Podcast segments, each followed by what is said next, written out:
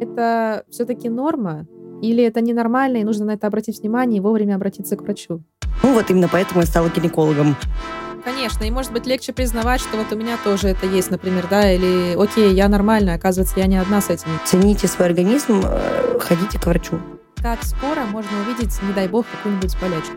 У нас так часто делают, э, поэтому вообще, в принципе, у нас люди очень любят сами лечиться. Ну да, это анти- антибиотики, это у нас от всех болезней. Но вот именно профилактический прием – это раз в год. Ну уж все заодно, раз уж пришла, все сдам. Привет, друзья! С вами Ева Сытина, и это подкаст «Удобно о неудобном». И сегодня на мои неудобные вопросы ответит Ольга Крумкач, акушер-гинеколог и создатель и ведущая подкаста «Раздвиньте ноги».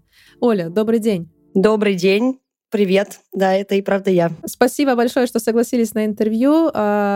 Я думаю, что сегодня будет очень много вопросов и у наших слушателей, пока они нас слушают, да, и у меня тоже, но я надеюсь, что основные такие моменты мы закроем, ответим на них и а, внесем большую ясность. И девочки, естественно, в основном наша базовая аудитория — это девушки, они тоже а, найдут для себя какую-то помощь, какую-то поддержку. Да, я тоже думаю, что это будет полезно, потому что, мне кажется, самые интересные штуки, которые можно записывать, как раз это ответы на вопросы, потому что можно делать подкасты на разные темы, но всегда остаются вопросы, и это очень классно, если вы их задаете нам напрямую, чтобы мы могли на них ответить. Да, конечно. То есть для этого у нас есть канал в Телеграме. Обязательно туда подписывайтесь, переходите. Все ссылки в описании к этому подкасту. Задавайте свои вопросы, пишите Оле. Тоже мы а, на нее все ссылочки оставим, конечно. А, Оля, смотрите, я всегда хотела задать вот этот вопрос врачу-гинекологу. Скажите, пожалуйста, почему вы выбрали эту профессию? Потому что я знаю, что многим сложно понять, почему люди становятся гинекологами, проктологами. А, честно говоря, у меня не будет какого-то классного ответа в смысле, что я бы рассказала какую-то прикольную историю и такая, ну вот именно поэтому я стала гинекологом. Все было вообще не так. А, просто так совпало, что в конце университета я поняла, что те специальности, которые мне были интересны за время учебы, потеряли вообще какую-то актуальность для меня.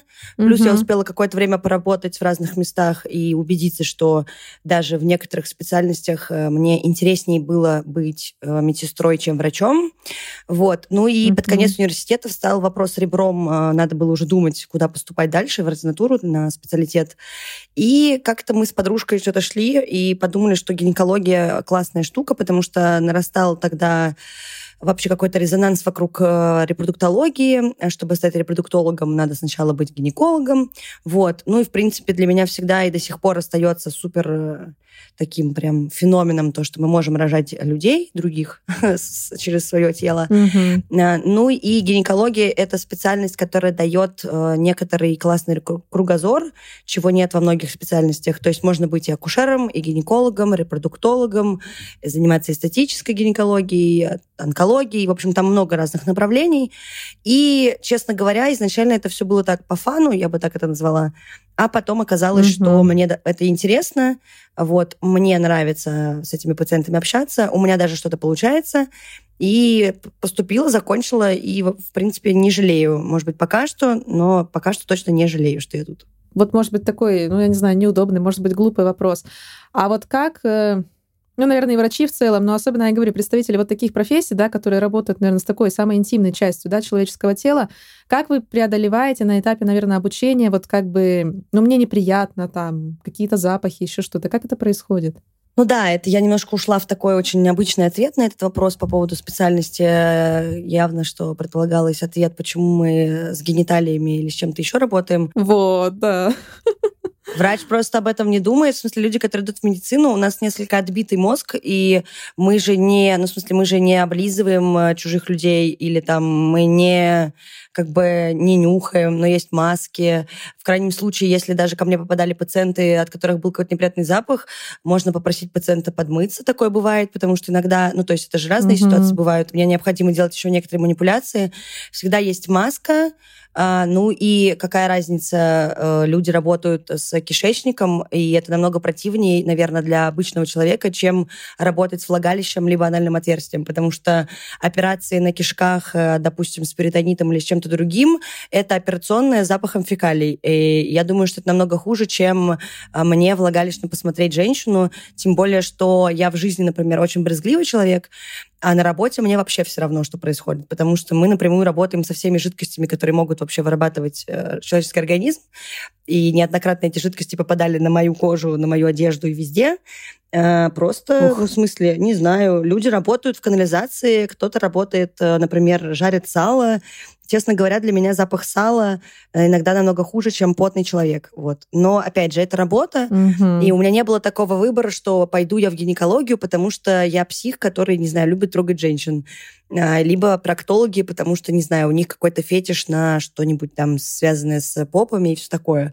Поэтому это просто такой взгляд извне. Ну, и как бы я понимаю, что те, кто не, не в этой специальности и те, кто не врачи, для них очень странно, наверное, такой выбор воспринимать. Я просто, ну, я знаю кучу профессий, которые для меня противные, и я просто знаю, что у нас у всех разный взгляд и разный мозг, и э, почему бы и нет, в общем-то. Вот.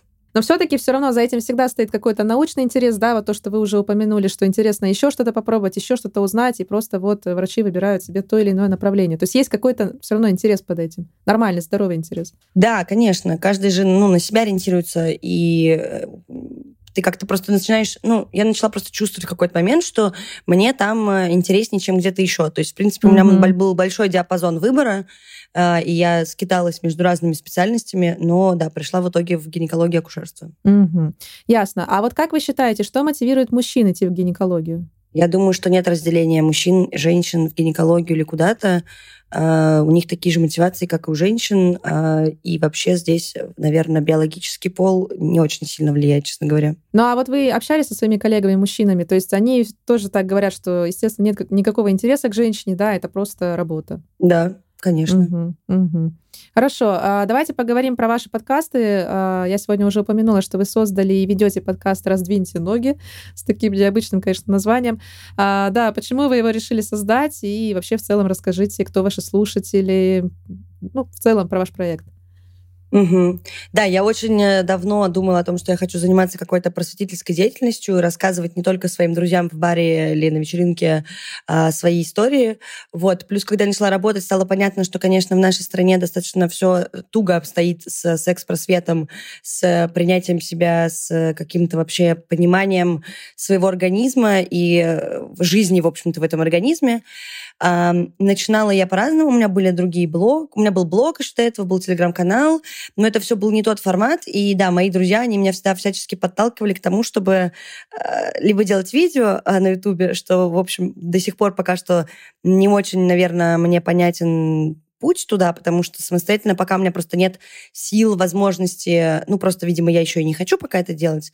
И родилась идея подкаста. Меня подтолкнула к этому моя подруга, э, потому что она предложила мне, то есть она знала, что я это все хочу, но я не хотела делать это одна, потому что монологовые подкасты мне самой не нравились, э, и я понимала, что даже со всей харизмой и шутками я не вытяну просто, чтобы это было интересно. Мы начали это делать с ней. Э, ну и, конечно, я стараюсь брать... Сейчас я делаю подкаст одна, сейчас я стараюсь брать темы разные, и про секс говорить, и про здоровье, и про вопросы, которые возникают у женщин. И я стараюсь сделать такой контент, который будет полезен не только женщинам, но и мужчинам, и людям, которые себя не относят к этому полу, и для людей, которые сталкивались с разными неприятными ситуациями в медицине. Ну и сейчас я уже даже понимаю, что потенциал там еще больше. Хочется делать э, больше таких выпусков про какой-то жизненный опыт, потому что, как выяснилось, очень многие люди чувствуют одиночество в связи со своими какими-то какими-то особенностями или заболеваниями или еще чем-то. И я получила огромный фидбэк от слушателей, именно тот, что спасибо, что вы нам показали, что мы не одни в этой, на этой планете с какими-то проблемами.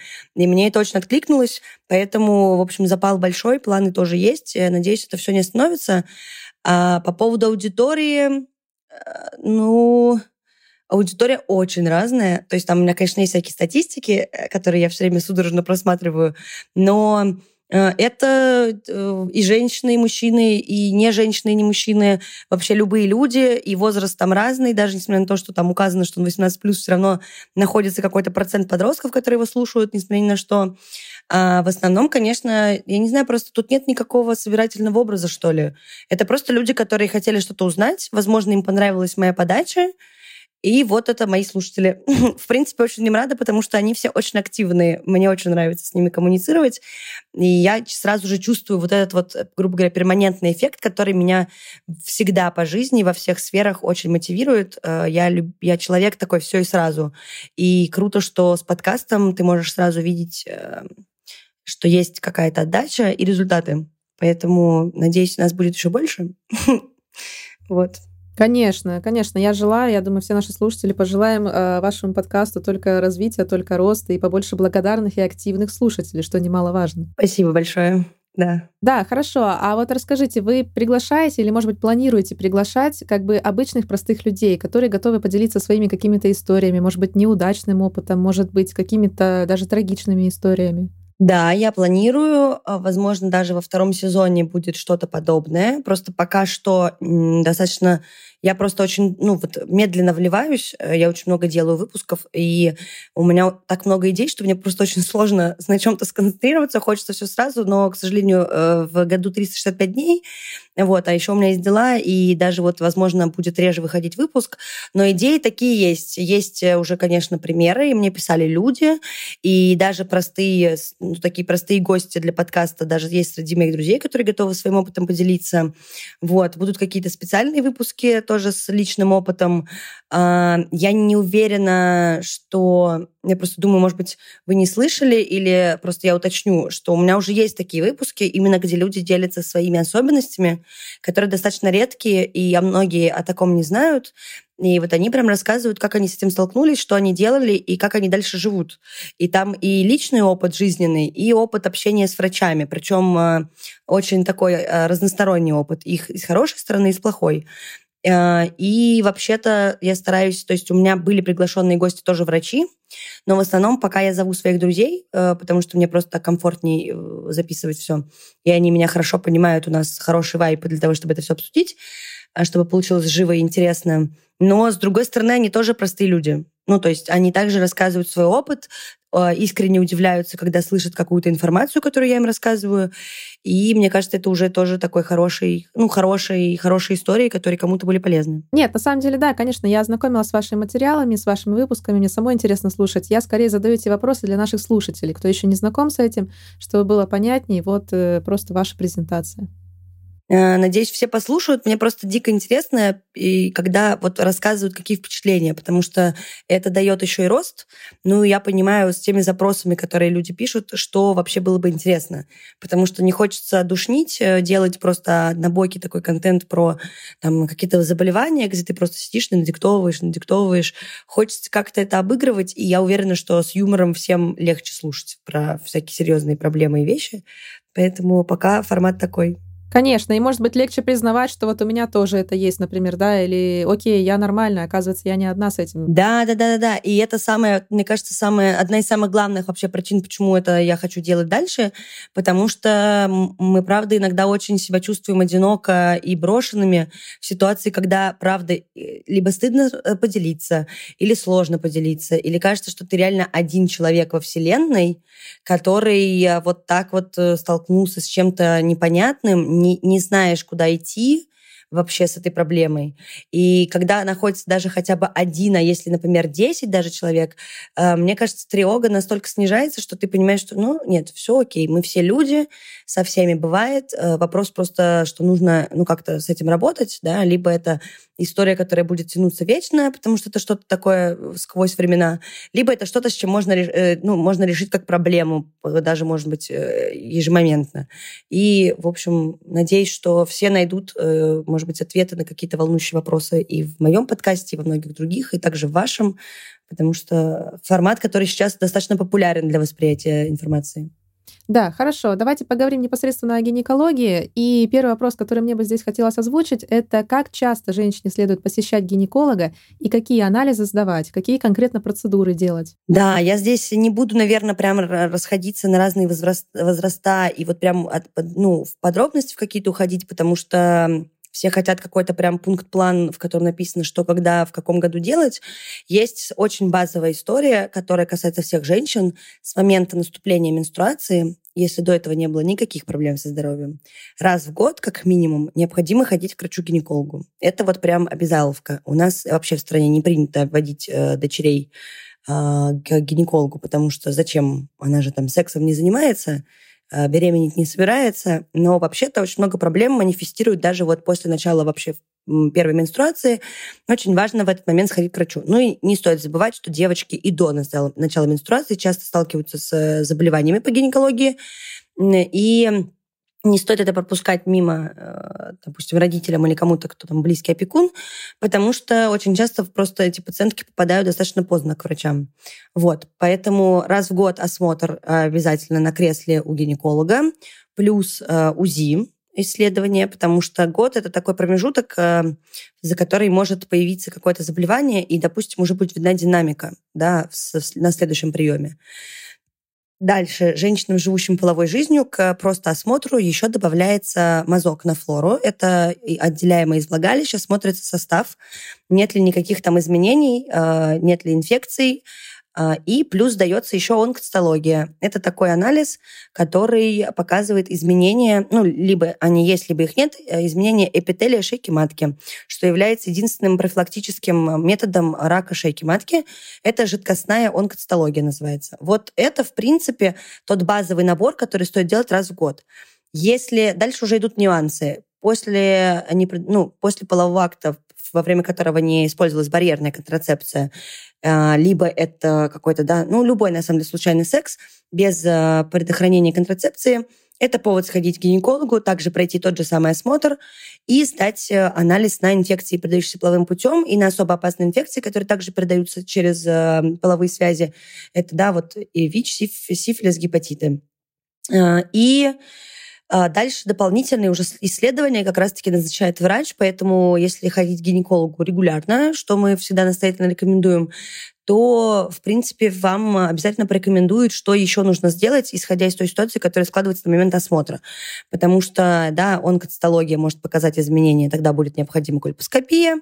Если будут какие-то выраженные там болевые, неболевые синдромы или необходимо лечение, также будут применяться дополнительные методы диагностики. Но вот именно профилактический прием – это раз в год. Ясно. А вот э, вы уже упомянули, что вот, например, после случайного полового акта нужно вот э, желательно пойти к гинекологу и провериться. На какой день после этого можно идти к врачу? То есть как скоро можно увидеть, не дай бог, какую-нибудь болячку? Ну, вообще, конечно, рекомендуется в тот же день лучше не стоит бежать, потому что, как минимум, анализы сдаются да, через несколько дней, чтобы в Москве просто сперматозоиды не плавали. Ну, условно, это такая шутка лабораторий. Но в течение недели уже можно ходить сдавать, конечно. То есть вот ага. 7 дней можно идти сдавать, то есть ничего криминального не случится, никто не умрет и, в принципе, уже будет хорошо видно в анализах, что происходит. Но на самом деле биоматериал попадает достаточно быстро. Э, вот, а, например, что касается анализов на ВИЧ, сифилис, гепатиты, здесь система несколько другая. Об этом расскажет, я думаю, врач на приеме. Именно сроки установит, потому что эти анализы это не как да, заболеть гриппом, сдать э, анализ на грипп, ПЦР, и вот да, с коронавирусом то же самое, и получить положительный анализ. Эти вирусы слишком умные, и бактерии, а, они просто не сразу видны в анализаторах, поэтому там выстраивается план а, анализов на какое-то количество времени вперед, для того, чтобы не пропустить э, заражение, потому что они очень часто могут персистировать латентно, то есть незаметно существовать в организме, и бесполезно бежать, в общем-то, сразу же э, к врачу. Ясно. Еще такой мне вопрос пришел в голову, потому что вы начали свой ответ э, девочек-подростков, да, что вот наши мамы там не водят, не принято это. А если, например, такая ситуация, что, я думаю, это часто достаточно бывает, что подросток уже, она живет половой жизнью, или у нее уже был такой опыт, а мама об этом не знает, вот привела к гинекологу, вы, естественно, об этом узнаете, она делится чем-то таким, и вам кажется, что ну, все-таки мать-то должна об этом знать. Э, вы сохраните тайну вот этого подростка или все-таки расскажете матери, так или иначе? У нас есть э, обязательные законы. До 14 лет ребенок не несет за себя ответственность, э, и поэтому родители подписывают все бумаги и обязаны присутствовать на приеме гинеколога потому что в нашей стране такой менталитет, что гинекологи насилуют детей. Поэтому мы, конечно, в некоторых ситуациях, ну да, многие родители боятся отводить детей к гинекологу и стоят над душой, пока ты делаешь осмотр, потому что есть такое мнение, что мы можем причинить ребенку вред. Э, вот э, специально нам же нравится, видимо, все вот руки свои куда-то сувать непонятно куда. Такие ситуации происходят и конфликты, поэтому э, есть вот эти ограничения Поэтому до 14 лет дети ходят с родителями, и многие родители, правда, присутствуют на приеме, что для меня, например, намного страннее, чем то, что я делаю осмотр, потому что мне, например, не очень понятно, зачем стоять рядом со своей дочкой, когда ей проводят гинекологический осмотр. Ну, я не беру совсем маленьких девочек, которым просто нужна поддержка, и им страшно просто находиться без родителя. Ну, в общем, достаточно странно. Поэтому а, понятно, что если никакой проблемы в связи с половой жизнью нет, мы иногда идем навстречу подросткам, потому что, ну, если в этом нет причины, зачем мне прям идти и рассказывать. Но бывают просто случаи, в которых, к сожалению, дети врут, либо просто боятся рассказывать родителям, потому что у них нет доверительных отношений, так как э, у нас это все очень табуировано. И, например, большинство моих пациентов, когда я работала в детской гинекологии, они делились своими переживаниями, что нет ничего хуже, чем рассказать маме о том, что, ну или папе о том, что они занимаются сексом, потому что, ну, как это они могут рассказать, даже когда им там 16, грубо говоря, лет, и возраст согласия, в общем, пройден, да, в рамках наших законов. Потому что все очень плохо, табуировано, а, начнутся ругань, запреты и все такое. А, плюс э, у нас даже на мастурбацию какое-то вето, я не знаю, кто наложил, но оно лежит как будто бы огромным камнем, и нет ничего хуже, чем наругать ребенка за мастурбацию или там ударить по рукам, потому что вы тем самым дарите спецпакет на поход к психотерапевту, потому что, возможно, это будет причиной каких-либо проблем в будущем и с либидо, и с э, личными отношениями, и сексом. Но вот у нас пока очень медленно этот прогресс в обществе идет. И я говорю, что в плане рассказывать или не рассказывать здесь э, очень часто играет роль, если это вот особенно дети до 14 лет, а, из-за неосведомленности родителей о их половой жизни, ну, в смысле, о половой жизни их детей, а не их собственной, э, есть же очень много заболеваний, которые прогрессируют, а, а ребенок пока не признается, что он живет половой жизнью, мы не имеем права брать некоторые анализы и осматривать их. Потому что не всегда видно же, это же не так, как в фильмах показывают, что вот взглянул на, на влагалище и такой, ну, здесь все уже, все уже понятно. Уже кто-то занимался сексом. Такого как бы нет вообще-то. А, и когда необходимо лечение, особенно от инфекций, если это уже генерализованный процесс и нужна операция, то, ну, конечно, приходится это все рассказывать и обсуждать вместе с пациентами, вместе с родителями потому что это ведет просто, это залог э, успеха или неудачи в лечении. Угу, я поняла. Хорошо, спасибо большое. А следующий вопрос. Э, скажите, пожалуйста, связаны ли между собой, к примеру, проблемы с кишечником и женская половая система? И вообще, взаимодействуют ли между собой э, ЖКТ и гинекология? Ну, напрямую, конечно, они прям так не взаимодействуют, потому что это все-таки две разные системы, но э, у нас есть флора нормальная в организме, это бактерии, которые обеспечивают работу да, разных систем э, нашего тела. И, э, допустим, как раз-таки кишечник, прямая кишка достаточно близко находится к влагалищу, и вот эта вот анатомическая особенность и куретеры, соответственно, обеспечивает э, в разных э, условиях, э, их там достаточно много, это и неправильная гигиена, и активная половая жизнь, и активная половая жизнь с новым партнером, в частности, отсутствие барьерной контрацепции, неправильное использование барьерной контрацепции и еще куча всего может быть фактором риска заброса просто флоры кишечника во флору влагалища или уретру. И вот тогда это может вызвать разные проблемы. Как-то напрямую такого влияния нет. Понятно, что мы не говорим про травмы, про э, заболевания, там, например, как свищи, когда да, про, про, проваливаются стенки влагалища или кишечника, и содержимое того и другого может уже внутри организма попадать куда-нибудь туда, куда не нужно. А, да, плюс э, вот э, во время менструации часто бывает такая история, что вот эти тянущие боли и сокращение миометрия мышцы, мышечного слоя матки за счет того, что ей просто нужно выгнать вот этот внутренний слизистый слой, который вместе с менструацией выходит, а, идет раздражение просто мышц, а так как э, кишечник, как и мочевой пузырь, достаточно близко, они как бутерброд так друг на дружке лежат а, в организме, а матка может раздражать э, прямую кишку именно через волокна. Ну, я думаю, что многие слушательницы, слушаль... многие слушательницы вспомнят, что очень часто либо в, там, в периоде ПМС э, за пару дней до менструации, либо во время менструации, особенно в первые пару дней, многие наблюдают, что начинается диарея, метеоризм. В общем-то, это все последствия как раз того, что матка начинает э, активно сокращаться. Понятно. Получается, дискомфорт при месячных — это все таки норма? Или это ненормально, и нужно на это обратить внимание и вовремя обратиться к врачу? Вообще, в идеале считается, что дискомфорт при, берем... Ой, при беременности, дискомфорт при менструации – это ненормально. Но, опять же, понятие дискомфорта у всех разное. Как раз-таки вот такие вот незначительные изменения в виде там, разжиженного стула или чего-то еще, это имеет место быть, потому что так работает организм. То есть мышцы сокращаются, они вызывают какие-то изменения. Просто у кого-то они будут вообще незначительные, а у кого-то прям это будет вызывать ухудшение качества жизни.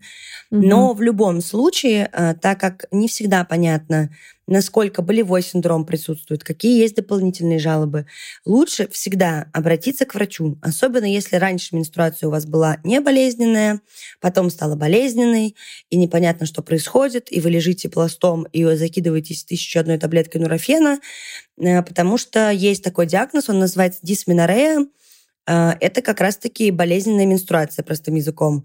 Она бывает первичная и вторичная. И здесь необходима консультация врача для того, чтобы выяснить, во-первых, есть ли этот диагноз на самом деле, во-вторых, разобраться в его причинах, потому что это может быть первичная дисменорея, которая обусловлена физиологией организма, а может быть вторичная за счет различных изменений в организме и заболеваний. Поэтому, конечно, я всегда говорю, что нет, а, все-таки считается, что менструация – это, да, дискомфорт, но не боль. Поэтому очень важно здесь, чтобы вам помогли просто разобраться, что именно у вас лично случилось. Угу. Это миф или правда, когда говорят, что если у матери, например, были болезненные месячные, то дочка тоже будет страдать, и очень часто вот девочки, там, не знаю, мои знакомые, они списывают вот на это, что мама якобы всю жизнь мучилась, и вот мне тоже говорит, ну, что же делать, мучайся. Нет, это неправда. Как и все остальные истории, есть предрасположенность к разным заболеваниям, и вы никогда не знаете, у матери подруги была миома матки, эндометриоз, э, не знаю, хламидийная инфекция, что угодно. Э, это не вообще нельзя на это ориентироваться. Это, в общем-то, одна из больших проблем вообще в здравоохранении, когда люди не лечатся, потому что так было э, у мамы, у папы, у деда. Э, и типа все у него хорошо, вот он же там что-то принимает. Есть заболевания, у которых прям просматривается история. Но я опять же повторю, я, я каждый раз говорю заболевание. То есть не надо ориентироваться на то, что было у кого-то из родственников. Это ваш организм, и, в общем, как будто бы классно, наверное, самостоятельно со своим организмом работать, учитывать историю своих родственников, но не ставить ее превыше себя. Угу, угу, я поняла. Хорошо, а, следующий момент. Вот проблема цистита. А, это все-таки неизбежно для любой женщины из-за тех самых анатомических особенностей, про которые мы сегодня говорили. Или, если это было, по крайней мере, один раз в жизни, то повторится вновь. И это все-таки болячка, которую нужно лечить. Нет, э, нет такой вообще такой практики и мнения, что все женщины с этим сталкиваются. Да, есть анатомические особенности, но опять-таки эти анатомические особенности, они у всех разные.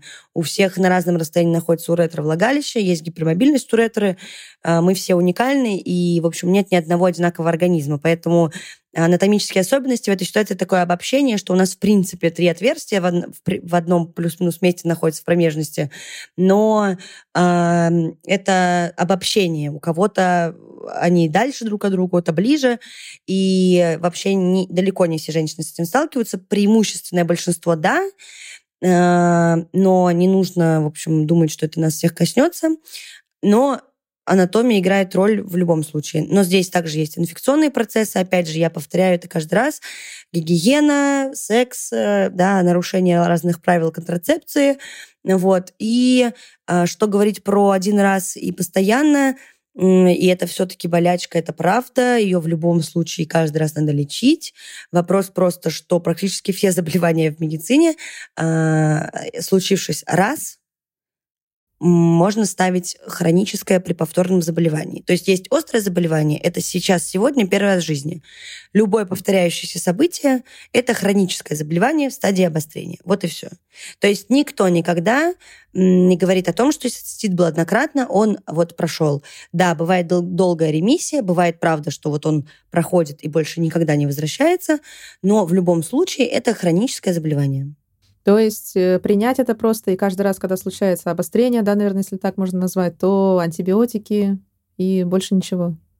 Ну да, идти к врачу, лечить, конечно. Сидеть и пить э, почечный сбор точно не стоит. Это надо лечить. Есть специальные схемы для того, чтобы лечить хронические рецидивы. И вот как раз многие на этом выезжают и перестают э, сталкиваться с циститом постоянно. Плюс любое заболевание хронической формы вызывает другие разные заболевания. Цистит, воспаление шейки мочевого пузыря – при неправильном его лечении и вот э, как раз-таки закрыванию глаза а, на то, что это, видите ли, анатомические особенности и якобы бремя женщин, а, можно так э, в какой-то момент довести себя до, ге- до геморрагического цистита. Это когда уже кровь начинает выделяться, то есть стенка слизистая слишком сильно повреждена. Ну, а любая хроническая травма любой слизистой – это впоследствии онкология. Поэтому, конечно, э, всегда надо лечиться. Хорошо. А гормональные контрацептивы, они всегда вредны или можно ими пользоваться всю жизнь, просто нужно грамотно их назначить? Да, их э, надо обязательно тоже правильно назначить. Никакого манускрипта насчет того, как их назначать, нет. Есть обязательные исследования. Это разговор с пациентом, измерение артериального давления и выяснение хронических заболеваний, ну, как на случай поиска, там, допустим, противопоказаний. Никакие гормональные анализы сдавать не надо. Ничего сдавать не надо, как вопреки всем э, желаниям наших женщин сдать буквально все, включая кал на яйца Клестова для назначения контрацепции. А, да, да, да, да, это очень смешно.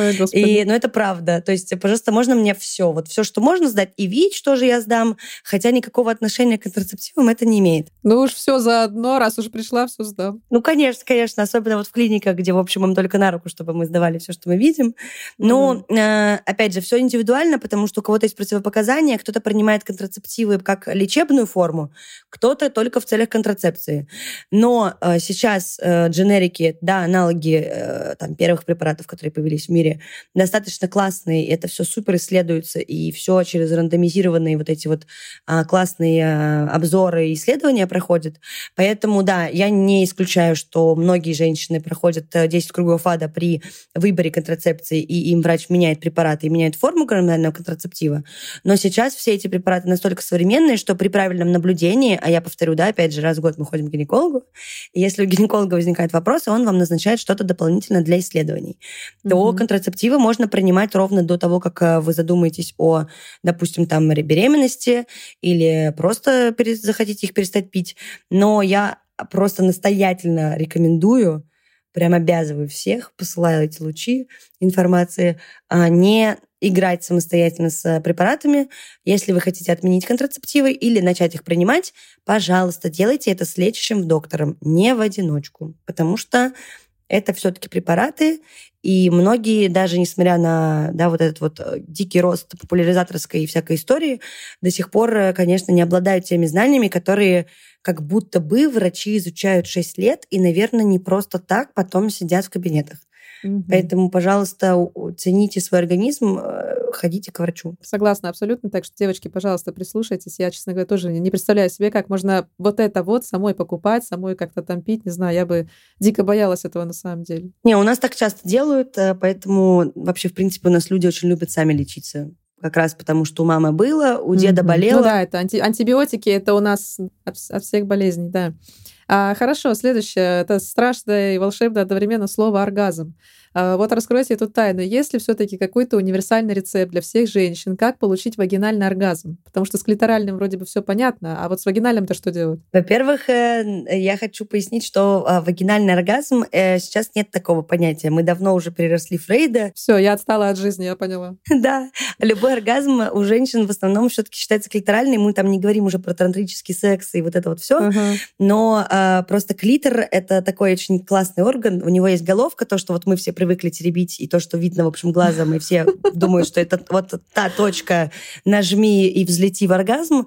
Да. Но вообще-то у него еще есть тело и ножки, и ножки проходят внутрь влагалища под большими половыми губами, поэтому стимуляция при пенетрации, то есть при проникающем сексе, она тоже вообще-то то же самое теребонькание клитора.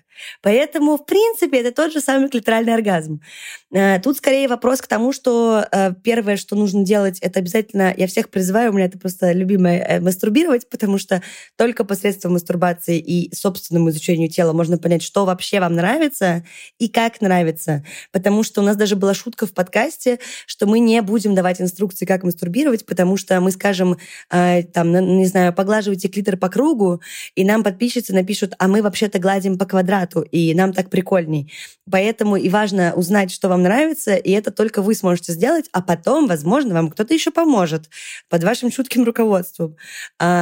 Это первое. Второе, обязательно надо понять, что э, секс и оргазм э, — это вещи очень интимные, очень индивидуальные, и как будто бы сейчас все тенденции и там соцразработки ведут к тому, что чем больше вы в гармонии с собой, вот не в этой вот, э, типа, мы все осознанные и классные, а в гармонии с собой, в смысле, что вы готовы себе хотя бы открыться, не врать себе, чувствовать свое тело, это даст очень большой толчок к тому, чтобы тоже, в общем, приблизиться к этому оргазму несчастному. А если, например, вообще присутствует анаргазмия, то есть даже клиторальный оргазм, вот этот вот привычный, я имею в виду прям напрямую на клитор, у вас не происходит, здесь стоит просто разобраться, возможно, есть какие-то психологические блоки, да, либо выяснить, может быть, вы правда, правда элементарно не знаете, как себе доставить удовольствие. А вот дальше именно с э, стимуляцией через влагалище э, Пробуйте секс-игрушки, пробуйте разные методы, пробуйте партнерский секс в любых его вариациях, как вам нравится, потому что э, секс — это только то, как вы себе представляете определяете секс. То есть для кого-то секс, я не знаю, это уши гладить или волосы в косичку заплетать. Поэтому для каждого это вообще своя история. Да-да-да, люди очень разные. вот.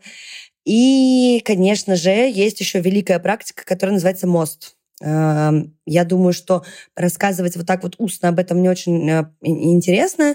Э, я думаю, что можно будет просто оставить ссылку потом в описании и почитать об этом.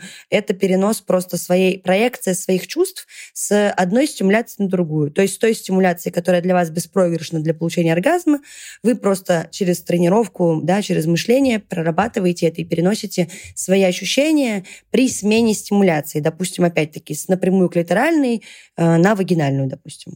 И тем самым mm-hmm. можно mm-hmm. практиковать э, эту историю, и это достаточно эффективный способ на самом деле. А, ну и, конечно, я говорю, расслабиться, чувствовать себя безопасно, а, и э, делать, если вы это делаете не в одиночку, делать это с кем-то, кому вы доверяете. Вот это, наверное, такой mm-hmm. вот три кита, на которых держится э, возможность получить оргазм. Угу. Да, я абсолютно согласна вот с пунктом по поводу мастурбации. Честно говоря, вот, ну, мне как бы с одной стороны понятно, да, почему вот у нас э, в нашем обществе люди так этого стесняются, женщины этого не знают, да, а с другой стороны, совершенно непонятно, потому что мне кажется, что это какие-то такие вот, ну, естественные позывы, да, когда вот э, подросток, да, открывает для себя свое тело, начинает мастурбировать. И вот у меня такой вопрос. А вообще родитель должен как-то вот с ребенком, там, я не знаю, 8-9 лет об этом говорить, как-то подготовить? Или просто не мешать, не вмешиваться, не подглядывать, это придет само, и, ну, это природа? Да, про мастурбацию, да. Я говорю, главное вот не бить по рукам, не кричать в разные стороны, не, не ставить сразу же э, эту ситуацию в такой угол, что это все плохо, стыдно и ужасно. Э, опять же, я здесь, э, наверное, минимально хочу дать советов, потому что если такой вопрос встает, у нас есть сейчас э, уже менее табуированная история пойти к психологу или терапевту и обсудить, как обсудить тревогу родителя насчет мастурбации ребенка и понять, возможно, как вам с этим работать. Во-первых, у детей, в принципе, очень часто проявляется мастурбация даже в каком-то младенческом возрасте, потому что это естественная история трогать гениталии. Это описано в любых психологических э, учебниках про то, что люди трогают гениталии, это как бы такой вот а нервный тик, который успокаивает. Mm-hmm. Ну, то есть так вот задумано. В смысле, шутки про мужчин, которые вечно себя теребят, да, это они такие, типа, все, яички на месте, все на месте, все хорошо. Я как бы, я в Жизнь продолжается, да? Да, да, да, все хорошо. Самое главное, в сейф, э, и как бы все, ничего не потерялось. Молодец.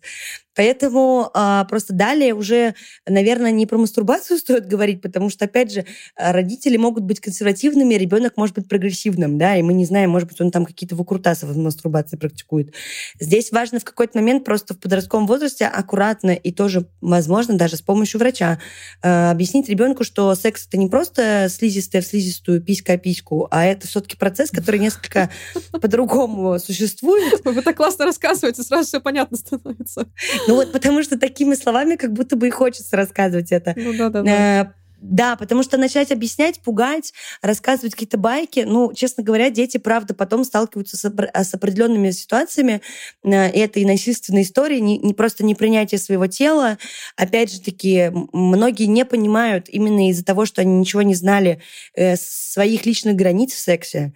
Э, у нас э, жестко продвигается история, что секс это только для удовольствия мужчины, это поддержка брака, это только для размножения, и это вот этот супружеский долг, диплистическое название вообще секса, из-за чего у нас огромное количество женщин не получают удовольствие в сексе и вообще не понимают, зачем он существует. Для них это как ужин приготовить.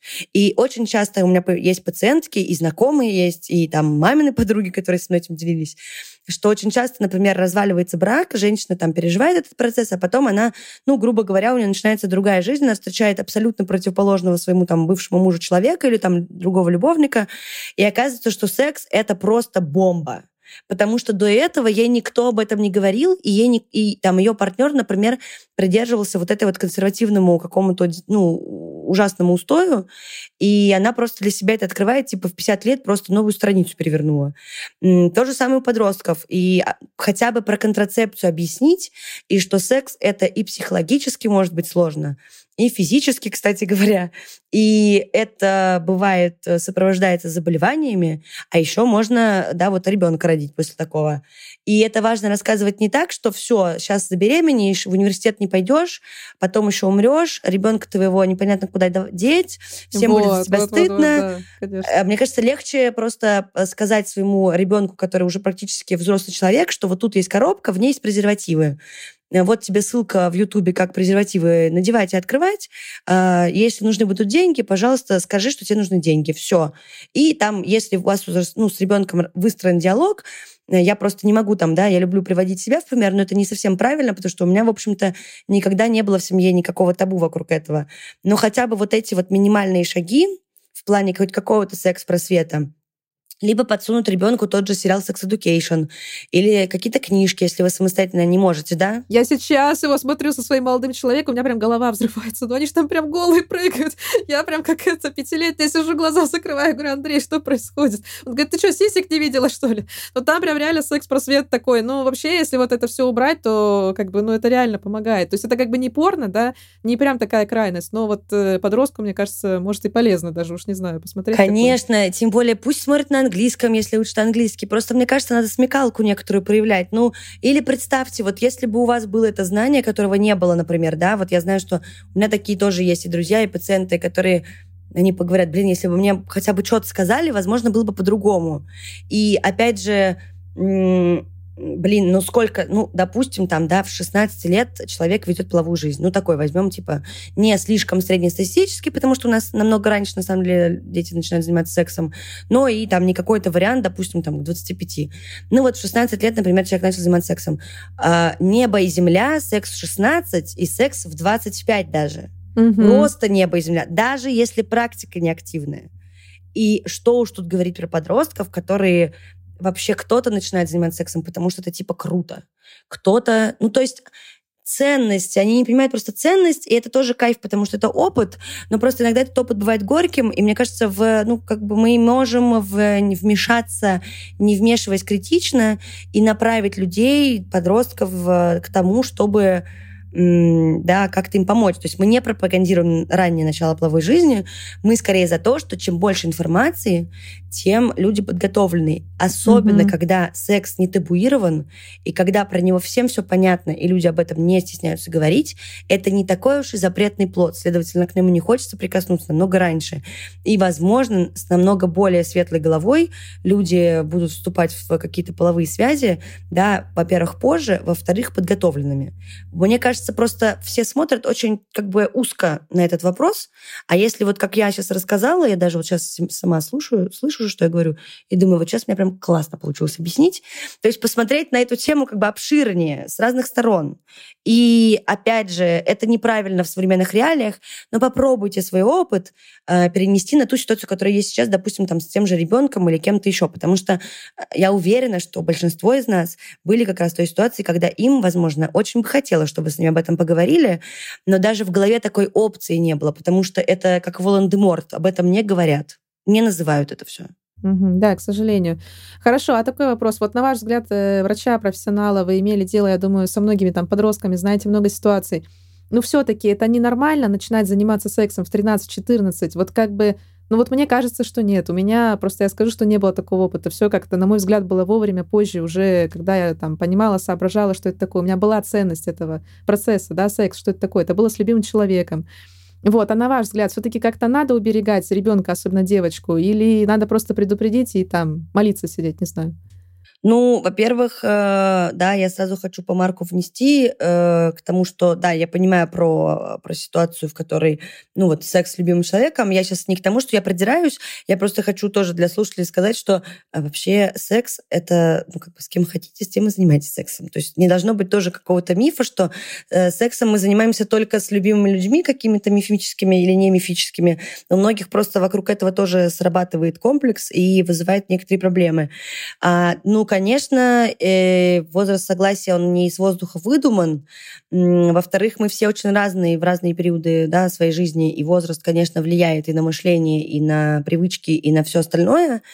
А, и, конечно, и организм не всегда готов и просто никто не знает последствия психологические. Поэтому пропагандировать раннее начало половой жизни вообще не хочется, и мы этого не делаем. Но и кричать, что только после свадьбы, там, непонятно вообще когда, может быть, человек вообще не собирается замуж никогда в жизни, тоже не стоит. Но, конечно, ранняя половая жизнь, она опасна даже больше не тем, что это, да, организм маленький не готов, ну, то есть там даже кто-то же считает, что и к 18 годам этим не стоит заниматься, а к тому, что именно нет никакого понятия себя. Да, очень часто зарабатываются психологические травмы. Очень часто мы попадаем в неприятные ситуации, в которых мы не знаем, как себя вести, потому что мы просто не знаем. А, плюс нет образованности насчет инфекций. А, грубо говоря, да, э, даже если там например, не знаю, это хорошая обеспеченная семья, дети не рассказывают о своей половой жизни, а им, например, там не дают достаточно карманных денег, ну, э, конечно, они на там, тысячу рублей в неделю, ну, я так условно беру, потому что мы-то живем как бы в больших городах, а люди у нас, Россия большая достаточно страна, и везде есть люди разного уровня дохода, и вот я сталкивалась там с подростками, которые говорят, блин, Ольга Андреевна, нам типа родители дают тысячу рублей в неделю. Как бы какие презервативы вообще? И я их, в принципе, прекрасно понимаю. Ну, абсолютно. Потому что что они будут из своей тысячи рублей на неделю тратить 600 рублей на презервативы? особенно с той а, частотой активностью, которая свойственна подросткам этим заниматься, то, в общем, эта пачка кому-то и на день только хватит ее. Поэтому вот это тоже такой вопрос достаточно склизкий. То есть здесь очень много факторов разных. Меня больше беспокоит в этом во всем заболевание, конечно же, и психологический фактор, потому что я считаю, что ну, точнее, не только я, в смысле, это доказанные факты, как развивается человек, и мы сами уже на личном опыте это знаем, и есть определенные, э, да, описанные фазы развития личности, и пубертат очень такой зыбкий период, в который, честно говоря, если это какая-то ситуация не очень естественная происходит, особенно вокруг секса, плюс у нас часто у всех развиваются комплексы насчет своего внешнего вида, да, и того, как мы выглядим, как мы общаемся, э, плюс э, это очень часто такая социальная значимая ситуация, то есть многие, правда, начинают заниматься сексом под давлением, потому что все уже сексом занимаются, а я что, лох, что ли? И вот эта вот э, формулировка, она, в общем-то, не очень правильная, как мне кажется. Конечно, да. То есть это, естественно, все должно происходить по желанию, да, и не, не в зависимости от чужого мнения, да. Абсолютно. Только, только когда сам человек захочет, по взаимному согласию, по активному взаимному согласию. И я говорю, что первостепенно всегда нужно чувствовать себя в безопасном пространстве. Угу. А эта безопасность не то, что на вас кирпич не упадет, а то, что вы находитесь да, с людьми, допустим, в коннекте, которые э, вам, с вам с ними комфортно, вы не чувствуете никакой опасности. Хорошо, давайте поговорим про немного другую тему, уже э, про беременность и последствия, так сказать, половой жизни. Вот расскажите, почему происходит выкидыш и можно ли как-то этого избежать или предсказать? А, нет, предсказать невозможно э, практически никогда, а, если только это не ЭКО, и мы заранее не пересаживаем тот эмбрион, который не выживет. Большинство выкидышей, прям большинство, это все-таки ситуация, в которой происходит сбой в делении клеток на генетическом уровне. Это спонтанное прерывание беременности, то есть это не жизнеспособный плод. Также выкидыши и прерывания случаются из инфекционного процесса, А, и здесь предугадать, конечно, можно, в смысле сдаются анализы, поэтому очень важно готовиться к беременности все-таки с врачами. А, ну, особенно если вы знаете, что у вас уже были какие-то инциденты с э, заболеваниями. А, есть скрининговые вот эти вот панели по э, специфическим инфекциям, которые сдаются до начала беременности, во время беременности. И здесь тоже очень часто бывают ситуации, которые не предсказать. Потому что есть такие инфекции, которые не входят в эти скрининги, и э, инфекционные заболевания, даже тот же грипп и даже ковид, и что угодно может вызывать прерывание беременности. Ну вот, поэтому выкидыш не стоит расценивать как это вот та проблема, с которой мы работаем с психологами. У нас даже в штате такой врач есть, и я стараюсь пациенток э, максимально направлять потом на такие консультации, объяснять, что Понятно, мы не берем те истории, когда все-таки у нас разные люди бывают, и есть те, кто намеренно делают различные действия для того, чтобы эта беременность прервалась. Э, часто не, часто не обращаются при этом к врачам. Я говорю про естественные да, прерывания. То есть вот так случилось, грубо говоря. Да, эта формулировка достаточно неприятная, но э, именно вот выкидыши на маленьких сроках – это в основном, правда, э, неправильное деление клеток. И здесь не надо э, ни в коем случае винить себя. То есть я понимаю, что долгий процесс, и это обязательный такой пункт плана э, самобичевания и вот этой вот вины. Но я призываю всех, кто с этим столкнулся, есть прекрасные фонды, а, например, «Свет в руках», есть э, великолепные да, фильмы, книги и все остальное на эту тему. Опять же, очень важно делиться своим этим горем э, и обязательно понимать, что это, к сожалению, заложено природой. Не все беременности имеют право на выживание. Вот. Ну и понять, что да, запрограммировать все на свете тоже, к сожалению, невозможно. Хорошо, спасибо. А это правда, вот это такая самая большая страшилка. Нам ее всегда рассказывали мамы, бабушки, что если прервать первую беременность, то женщина не сможет иметь детей. Прервать, я имею в виду, сделать аборт. Абсолютно нет. Вообще. Никакой связи нет. Ничего себе. А я вот до, до сегодняшнего момента думала, что... А какая разница, первую или десятую? Ну, что типа сначала родить вот надо, а потом уже, ну, как-то, не знаю как, не могу объяснить. Нет, абсолютно нет. Есть экстренная контрацепция. Некоторые женщины попадают в разные ситуации и вынуждены прерывать беременность по собственному желанию. В смысле, не вынуждены, а хотят это сделать. Есть истории, когда контрацепция дала сбой, и такое очень часто бывает, к сожалению. Ну, в смысле, часто имеется в виду для идеальных 100% отсутствия таких беременностей. А, и нет никакой корреляции, потому что э, у каждого своя история. Можно взять 10 женщин, которые болеют чем-то, и они прервали первую беременность, и их э, состояние ухудшилось да, по гинекологии. И у, нее, правда, и у них, правда, возможно, будет бесплодие. А кто-то прервет беременность и родит прекрасно еще 500 детей, а потом еще сделает 10 абортов. А, нет такого, что первую беременность, если прерывать, то все, это бесплодие. Такие женщины существуют, но это не из-за прерывания беременности обычно, а из-за каких-то сопутствующих историй, потому что можно прервать беременность в 20 лет, а следующий раз забеременеть в 40. И вот в 40 вероятность выкидыша резко выше, потому что уже наблюдаются большие хромосомные расхождения и mm-hmm. генетические ошибки у эмбриона. Поэтому mm-hmm. нет, конечно. Понятно, хорошо. А, спасибо большое. И последний вопрос. Ваш совет или наставление для женщин в наступающем году? Я бы хотела всем пожелать, чтобы все были чуточку увереннее, чем они есть сейчас. И наверное, какой-то внутренней свободы, потому что именно эта внутренняя свобода, она дает нам очень много разных возможностей. И делать то, что мы хотим, и чувствовать себя, как мы хотим, а, следовательно, это помогает делать правильный выбор в этой жизни. Думаю, что вот такие будут пожелания в этот раз. Оля, спасибо вам огромное. А, за то, что поделились с нами такими, или точнее дали нам такие откровенные ответы на неудобные вопросы. И я надеюсь, что наши слушательницы тоже получили какие-то ответы на свои личные вопросы. Им станет легче принимать себя, обсуждать что-то, поднимать какие-то темы. А, ну и, девочки, берите на заметку все, что сегодня было сказано, и прислушивайтесь к специалисту, потому что, ну а кто, если не он, поможет вам, подскажет и наладит вашу и сексуальную, и гинекологическую жизнь, и сделает вас в целом счастливее. Друзья, спасибо, что дослушали этот выпуск до конца. Напоминаю, что у нашего подкаста есть сообщество ВКонтакте и канал в Телеграме под названием «Удобно, а неудобно». Присоединяйтесь, если хотите получать новости о наших гостях, их советы и участвовать в конкурсах. Новые выпуски выходят каждый вторник. Также мне будет приятно, если вы подпишетесь на мой инстаграм soy.evita s o y .e v e t a Ну и, конечно, будет здорово, если вы поставите звездочки и напишите отзыв о нашем проекте на Apple Podcasts. Далее вы можете поддержать наш проект, переведя любую сумму через Сбербанк, PayPal или Patreon. Таким образом, вы непосредственно участвуете в создании подкаста, ведь каждый ваш донат пойдет на его производство.